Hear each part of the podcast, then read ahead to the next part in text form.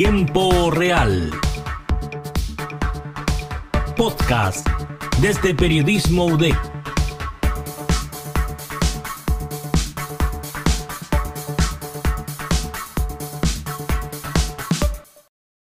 Buenas tardes, oyentes.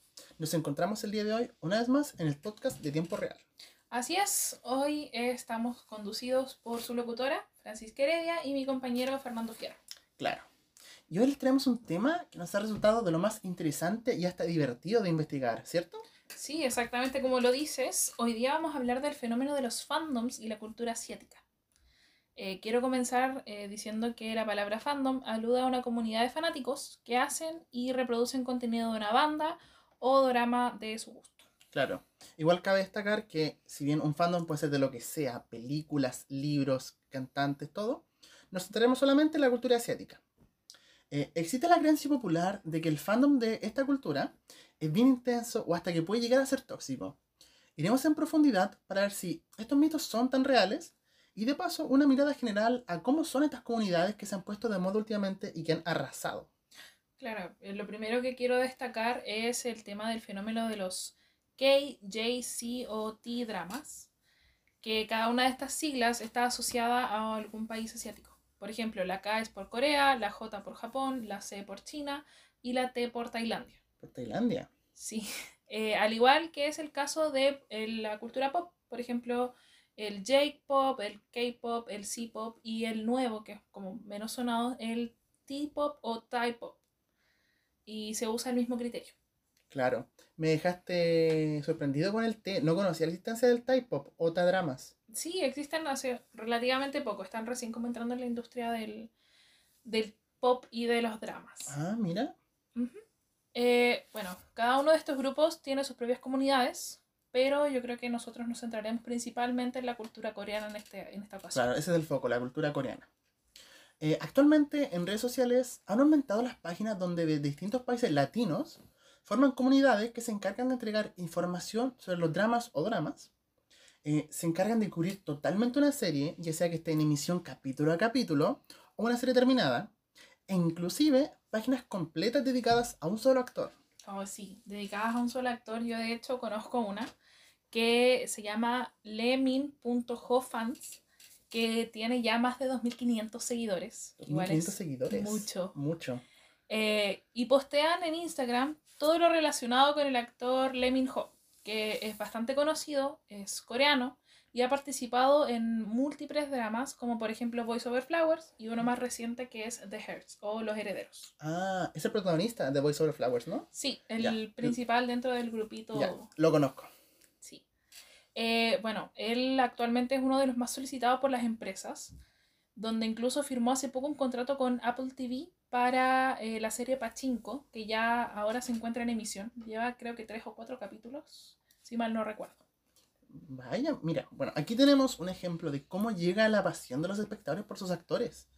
Ahora, no solamente se dedican a crear contenido de sus actores individuales, además se encargan de crear páginas de shipeos o hacen edits de una pareja que tuvo muy buena química en pantalla.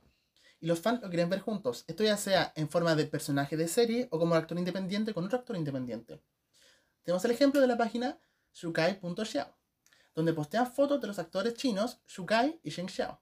Y esta página tiene más de 16.000 seguidores.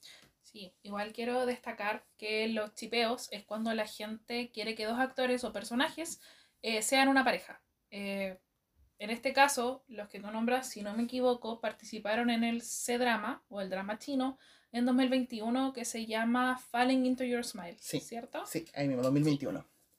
Eh, pero la mayor parte de los fans no se enfocan solo en los dramas, sino que también va de la mano con el gusto por la música asiática, eh, donde las personas incluso se dividen entre páginas dedicadas a sus bias, y que es un bias, es el favorito o el miembro que más les gusta dentro de la banda. Perfecto, gracias por explicarlo.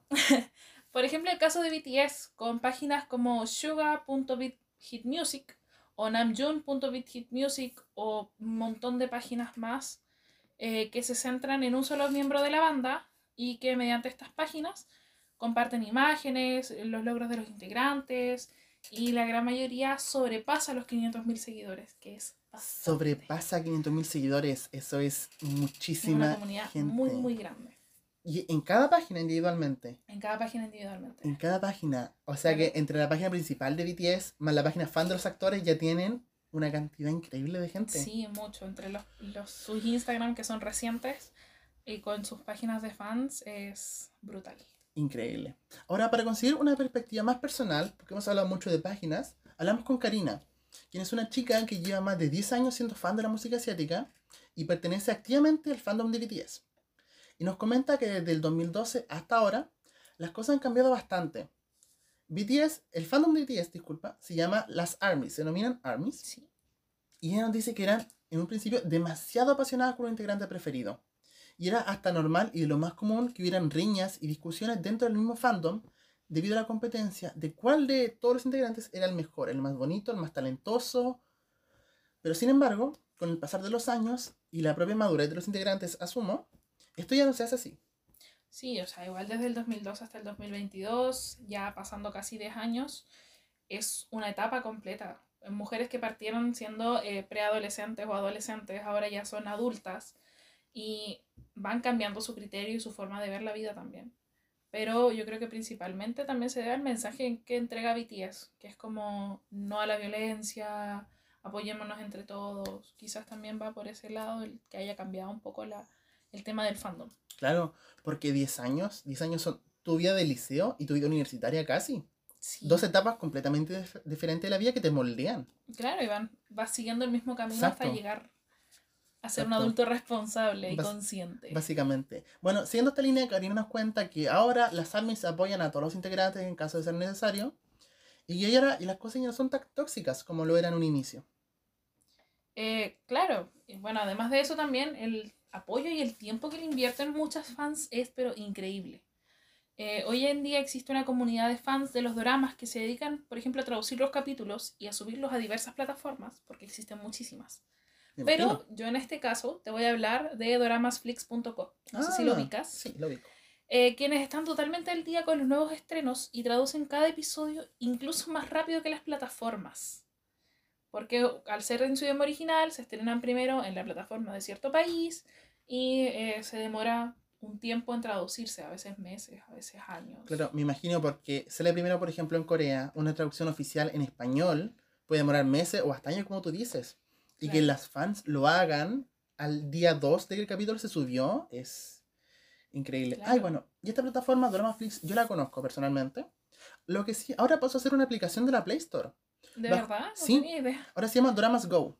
Es completamente gratis y además te invita a unirte a todas sus redes, principalmente Telegram, ya que en esta red social se pueden hablar sobre los posibles errores de los servidores, nuevos estrenos, kawines, etc.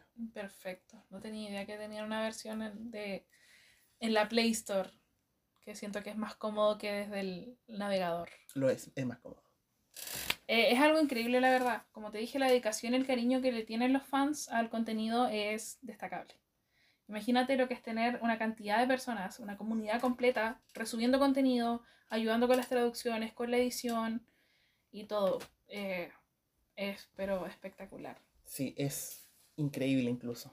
Bueno, además también existen youtubers que cubren noticias con respecto a lo que sucede con los actores y los idols, como es el caso de Lirioni, una argentina que viene de familia coreana ¿Ya? y se dedica a hablar sobre la cultura asiática, como los chismes, tendencias, Mm, eh, la vida de los artistas en el día a día, y hoy consta con más de 2 millones de suscriptores en su canal de YouTube. mira, ¿cómo se llamaba? Liri Oni. Lo voy a buscar, me, me resultó interesante. Ahora, también una comunidad muy grande es kpop.lat, una página de Instagram donde se dan noticias de las idols, hacen quizzes, interactúan con la comunidad e incluso cuentan con un podcast para hablar sobre el último del mundo del K-pop. Uf. Bueno, el tema de los fandoms se ha hecho muy popular y reconocido tanto que incluso crearon un drama centrado en eso, que se llama Her Private Life, que es muy bueno y te invito a verlo. Eh, se trata de eh, una mujer que trabaja en un museo, que secretamente es fan de un idol y que su jefa lo encuentra muy malo porque odia a los idols. Y eh, bueno, se refleja su vida como una fan acérrima y su interacción con sus vallas y los demás miembros del club. Eh, se retrata la vida de una fan y las situaciones que pasan y las propias relaciones que tiene la protagonista con el mundo del K-pop y de Su vida privada. su vida privada. Mira, le voy a echar un ojo. Bueno, gente, se nos ha acabado el tiempo en esta sesión.